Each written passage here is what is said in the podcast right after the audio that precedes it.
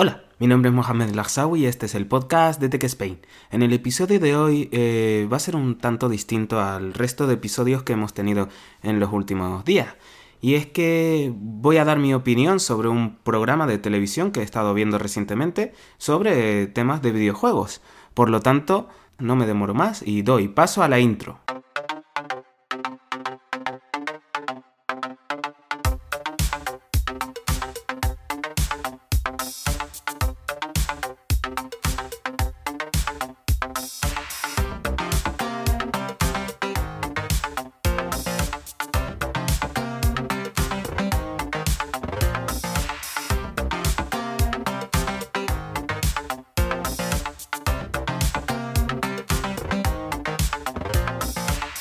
Pues bien, en el episodio de hoy os voy a hablar un poco sobre el programa que estuvo hasta hace poco, hasta finales de noviembre, el 30 de noviembre fue el último día, y es Top Gamers Academy.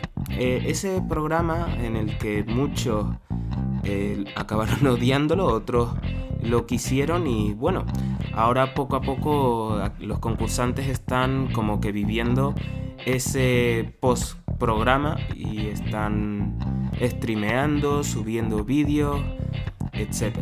Pues bien, ¿por qué digo, bueno, antes de explicaros de por qué digo que odiado por unos y queridos por otros, os quiero explicar un poco de qué va el programa. El programa eh, reúne a 21 personas, pero entraban, en la primera gala entraban solo 18.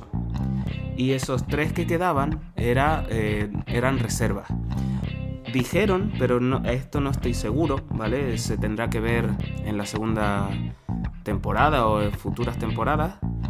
Eh, dijeron que esos tres era por si algunos de los que habían seleccionado, de los 18 seleccionados, iban a dar positivo en coronavirus. Por lo tanto, dejaron tres reservas por si acaso. Como esto no está publicado en ningún lado, por lo que no lo sé al 100% de eso que se decía, de que eran 18 más 3 reservas, 21 en total, por si alguno daba positivo. Pero bueno, 6, 3 eh, equipos compuestos de 6 personas cada, un, cada equipo, de los cuales cada equipo tenía un team owner y un team manager. Eso, eh, por lo tanto, había seis eh, expertos en el mundillo, por así decirlo, en el mundillo de creación de contenido, porque eran youtubers famosos de cada equipo. Eh, pues bien, inicialmente en, en, la primera gala se elegían a los 18 que iban a entrar y se dejaban esos tres, esas tres personas para entrar en la siguiente semana para así llegar a la cuarta quinta semana, ¿vale? Con los equipos definitivos en cada semana. Ellos iban haciendo torneos y al principio, ¿vale? La primera gala eh, fue un poco confuso porque no lo dejaron, o por lo menos yo no lo entendí muy bien, porque se pensaba, o yo pensaba que iban a ser los torneos televisados y no. A ver, no estaban televisados en la tele, por eso esa palabra de televisados, sino estaban eh, streameados. Es decir, ellos crearon una página de Twitch y un canal de YouTube donde estaban el 24 horas. Tú podías verlo, tanto las, tanto las clases como los torneos diarios y demás. Eh, los lunes eran días de descanso, por así decirlo. Ellos tenían clases y demás, pero no tenían torneos. Y martes, miércoles, jueves tenían los torneos. La primera semana fue un poco como se notaba que había empezado el programa no estaban bien estructurados e hicieron torneos de todo eh, todos los días llegando a tener unos unas puntuaciones muy altas es verdad que es la primera vez que se hace este programa a nivel España y a nivel mundial, por lo tanto es entendible que no supieran cómo, cómo enfocarlo y demás. Eh, pero el hecho de que cada semana fueran cambiando, ¿vale? De las cuatro primeras semanas, que eran más o menos de ver cómo funcionaba, organizarse y demás, creo que ese punto a favor, a su favor, el hecho de que eh, cada semana hubieran probado cosas distintas en cuanto a los torneos para ver cuál era la que mejor se adaptaba al concurso. Y ya llegar a la quinta semana, que es con la elección de los equipos finales, y ahí ya saber cómo van a ser los distintos torneos, tanto los diarios como el, que al final denominaron Tocho Torneo, que se celebraba los sábados. Esto era a través del el stream. y, los domingos se publicaba, se emitía, no publicaba, se emitía en, la, en una cadena española y a través de la web, mediante suscripción premium, eh, el, el, episodio, por así lo podemos llamar de alguna manera, o sí, el episodio en el que se decía quién abandonaba la gala y demás. Pues bien, eh, los torneos eran de tres juegos muy famosos, ¿vale? Esos juegos estaban eh, patrocinaban el, concurso, por eso solo eran esos juegos. Estos juegos fueron Clash Royale, eh, GT, Gran Turismo y Fortnite. Igualmente, eh, como otro de los patrocinadores era PlayStation, incluyeron juegos eh, que eran o exclusivos o eh, no exclusivos, que también querían patrocinar el evento, como fueron el de NBA 2K20 y o, 20, o 19, ahí ya no, no estoy seguro. El Fall Guys, el WWE pero una versión que no conozco, por lo tanto no sabría deciros el nombre exacto, y el Among Us. Estos son juegos que han sido populares y el Fall Guys y el Among Us en estos últimos meses, y los otros siempre han sido populares, por eso se han incluido en, en, el concurso más que en los... pues bien, eso era un poco la estructura, la organización. Una vez ya se hubieran elegido los equipos definitivos, tanto de cada uno de los tres equipos, eh, empezaban las eliminaciones y cada semana se eliminaban a tres personas. no recuerdo bien cómo era el tema de las eliminaciones, pero bueno, tres personas salían las tres, eh, cada semana hasta llegar a la última semana en la que quedaban tres personas de cada equipo. Esas tres personas luchaban por la final y el que quedara con más puntos, tanto en la creación de contenido y el tema de los torneos, al final ganaban el concurso que la verdad en cuanto a temas de premios, inicialmente solo era eh, un viaje a Seúl para el Campeonato Mundial de eSports. eSports, he dicho. No, e, eSports. Eh, y la verdad es que fueron sumándose premios y, al final eh, quedaron, los ganadores se llevaron un montón de cosas. Eh, por ejemplo, una PlayStation 5, eh, estaba patrocinado por PlayStation, está muy bien. un concurso, un curso, un máster para el tema de, de, creación de contenido y demás que lo pagaba PlayStation, que la verdad, al que le interese ese tipo de temas, está muy bien y más cosillas, ¿vale? Pero eh, aparte de esos premios, lo más importante fue el último día, el día 30 de noviembre, que lo llamaron la gala Pro Draft. Y aquí eh, venían eh, unos directores, socios y demás de, grandes equipos españoles de eSports, como Mad Lions, Movistar Riders, Team Queso, entre otros y la verdad es que ahí es donde realmente, o por lo menos para los que quieran dedicarse a este tipo de temas de creación de contenidos o ser competitivos, era lo interesante o lo importante. Al final, los nueve finalistas acabaron con trabajo y además tres o sí, tres o cuatro de los que se habían quedado a las puertas de la final salvo uno o dos personas, perdón, que no, no, uno que se quedó a las puertas de eh, la semifinal. Y la verdad es que el que se vayan con trabajo así en grandes equipos de reconocido nombre en España, eh, pues está muy bien. Eh, eso por un lado. En segundo lugar, eh, tengo que hablaros que una de las partes o una de las cosas que más me gustó del programa fue el tema de las clases. Ahí esas clases están subidas en YouTube para aquellos que quieran verlas. Eh, tienes que buscar el canal principal de este programa.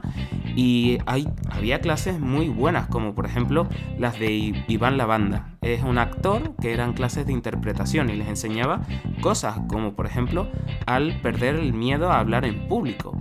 Y les ponía en situación de estrés y era cuando se les ponía en situación de estrés cuando realmente sacaban lo que el público quería ver.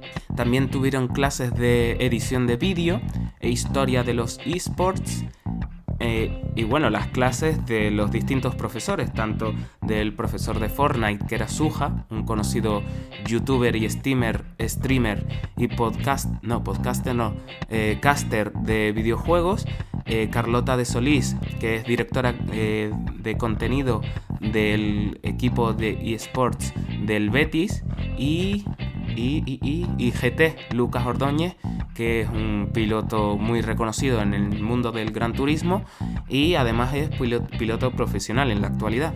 Por lo tanto, eh, son personas que son conocidas en el mundillo, en el mundillo de cada videojuego y está muy bien el que hayan elegido a esas personas. Es verdad que al principio mucha gente por las redes y, demás decían que esos profesores no eran, los adecuados, que había personas y nombraban a gente que tendría que haber estado en lugar de esos profesores. Y para mí tanto Lucas como Carlota como Suja fueron la mejor elección para cada uno de los videojuegos y, les han enseñado cosas que posiblemente por ser como son esas otras personas que decían en las redes sociales, no habrían conectado tan bien con estos concursantes como lo han hecho ellos. Por lo tanto, un punto positivo para la compañía, para el que para Music, creo que se pronuncia así, que fue el que ideó todo este tema. Otro tema que también, bueno, eh, era lo que más eh, apuntaban al principio del programa, uno de los team owners eh, se enfocaba más en el tema de salseo que en el tema de cómo va su equipo, pero bueno, es normal, es un reality igual que lo ha sido Operación Triunfo, lo ha sido Gran Hermano y demás. Pensar que a pesar de que sea de tema de videojuegos y creadores de contenido, había una parte para atraer el público que era el tema de los piques, las discusiones, eh, las posibles eh, parejas que se formaran y demás. Pero bueno, eso es para pasar el rato y estaba muy bien. Eh, la gran mayoría de las veces que yo lo veía era por el tema de los torneos, no, me daba tiempo a más. Y, la verdad es que yo, yo disfruté del programa. Eh, es un programa diferente, es un programa que acerca al mundillo, a este mundillo, este mundillo que quieras o no está un poco desconocido, el mundo de los gamers, el mundo, sí es verdad que mueve millones el tema de los esports, pero eh, no es tan conocido como, como debería para los millones que mueve. Es verdad que es conocido para la nueva generación, las generaciones más jóvenes, pero no es tan conocido para la generación entre 25 eh, años en adelante. Por lo tanto, el acercar eh, este, el crear este programa para acercarlo al resto de perfiles de la sociedad eh, está muy bien. Y en esta ahora quería daros mi opinión tanto positiva como negativa sobre el programa al principio con el tema de tanto cambio que si los torneos, vale, eh, podemos utilizar cuatro semanas eso, para ver cómo iba funcionando y eso, eh, punto positivo, porque ahí sí es verdad que se iba una persona al final de la semana, el que conseguía menos puntos y el que era menos votado al final de esas tres, de los tres, de las tres personas que menos puntos habían conseguido en la semana, tenían que ser votadas por el público y el que menos consiguiera eh, el que menos apoyo tenía, pues se iba. Es verdad que ahí, bueno, salvo el que se iba, pues el cambiar un poco los torneos era bueno porque no se, no se perdía nada, por así decirlo, no se perdía. Eh, por lo tanto, ese punto es positivo. El hecho de que hubo una semana, ¿vale? No quiero decir ni quién fue, ni quién de los profesores, eh, entrenadores y demás lo dijo, pero hubo una semana en el que una persona en concreto eh, no tuvo una buena semana porque estaba un poco ya cansado, estaba un poco distraído y fue a hablar con una persona porque quería apoyo necesitaba hablarlo con alguien que no fueran concursantes, sino otra persona. Y esa persona fue a hablar con esa otra y estaba llorando, eh, estaba hundido. Y esa otra persona a la que fue a hablarle, en vez de apoyarle y decirle qué es lo que tenía que hacer y que no pasaba, que no pasaba nada, que no perdía nada, que todo el mundo puede tener una mala semana, al contrario, le metió más caña, es decir, le estuvo atacando y digo, no puede ser. Y más por el perfil que tenía eh, esa persona. Es decir, no el concursante, el perfil de la persona a la que acudió. Esa, esa acudió a una persona que se supone que estaba ahí para apoyarle y al contrario, le atacó y incluso le dijo a lo mejor eh, has reaccionado muy tarde y estás más fuera que dentro. Y no, no le dijo eso exactamente, le dijo que puede ser que hayas reaccionado muy tarde y posiblemente acabes yéndote esta semana. Finalmente esa persona se fue en esa semana, ese concursante salió expulsado en esa semana y es como, perdón, ¿cómo? ¿O lo sabías? ¿O lo intuías? ¿O, o no sé? ¿O es que fue muy rara. Esa semana fue un poco rara y la verdad es que el concursante, como acabó mal, es decir, expulsado, es verdad que después salió y empezó a hablar, no sé, ahí punto negativo para ese concursante, no me cae ni bien ni mal, me cae, es decir, era un concursante más, eh, no tuvo que haber hecho lo que hizo y es hablar mal de decir que se sentía mal de que le echaran a él y no a otra persona que hacía menos puntos, eh, eso no, no queda bien, la verdad. Eh, por mucho que estés en un programa de televisión, salseo, a ver, había jugadores que eran muy buenos, ¿vale? Incluso eh, estaban en equipos de gaming, de, de esports, pero uh, había otros que no habían tocado ese juego en toda su vida, nunca. Era la primera vez y el simple hecho de que te echen y tú empieces a hablar mal de otro compañero no, no está bien. Por muy bien o muy mal que te cayera esa persona, porque al final lo reflejas tú ahí. Es decir, reflejas tu, tu personalidad y tu personalidad real, porque posiblemente antes hablaras, con esa persona, es decir, antes, eh, yo qué sé, en la cocina, en el patio, donde sea, hablaras con esa persona y te rieras con esa persona y el decir esas cosas, no. Eh, también otra cosa negativa y que puede ser que su comunidad lo haya visto o su comunidad no lo haya visto o no lo haya interpretado como un cambio, no me gustó eh, una cosa de la, última semana, del último torneo, ¿vale? De esa semana en concreto. Y es que eh, como los team owners a cada equipo le prometieron algo, hubo una persona de un equipo concreto que empezó a cambiar, es decir, tenía una actitud para con el resto de sus compañeros y en esa semana con lo que le prometieron pues cambió incluso con su mejor amigo su con el que mejor se llevaba en la academia como que dejó de llevarse bien y al final acabaron eh, dejándose de hablar o algo así no sé. He estado viendo eh, en estas semanas de diciembre su streaming, el de uno y el de otro, y no se hablan, no hablan nada, cuando antes eran inseparables. Por lo tanto, es verdad que hay mucha presión, todos quieren ganar al final, y bueno, mi consejo es para todo el mundo, ya seas gamer profesional, eh, seas creador de contenido, seas abogado, seas médico, seas lo que sea.